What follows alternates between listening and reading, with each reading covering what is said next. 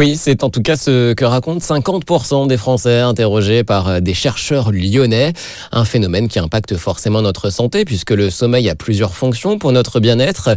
Docteur Marc Ray, neurologue et président de l'Institut national du sommeil et de la vigilance. Les fonctions ont été peu à peu mises à jour sur les 20 dernières années, en particulier les fonctions dans la construction du cerveau, dans la consolidation de ce qu'on apprend la journée et puis également des, des, des, fonctions pour le corps comme une stabilité énergétique et euh, qui fait que quand on manque de sommeil, on va avoir tendance à devenir obèse. Alors pour éviter tout cela, il faut évidemment bien dormir.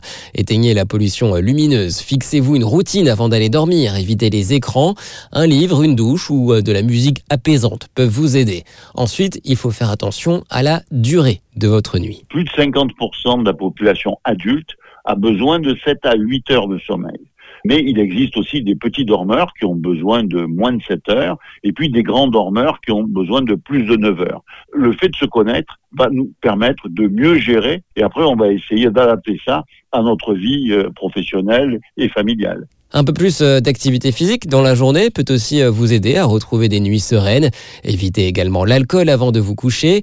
Enfin, si tout cela ne suffit pas, optez pour la micro-sieste en journée. Elle peut être euh, très efficace pour attraper une dette de sommeil. Vous avez un premier type de sieste dont le but est de faire en sorte que mes systèmes d'éveil, je les mets au repos pendant une dizaine de minutes. C'est ce qu'on appelle les sommeils flash ou les siestes courtes.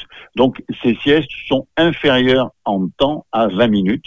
Deuxième type de sieste, c'est quand je suis vraiment en grande privation de sommeil. À ce moment-là, je vais faire un cycle de sommeil. Arrêtez de réduire votre temps de sommeil. Dernier conseil pour euh, éviter les nuits sans sommeil, le lit.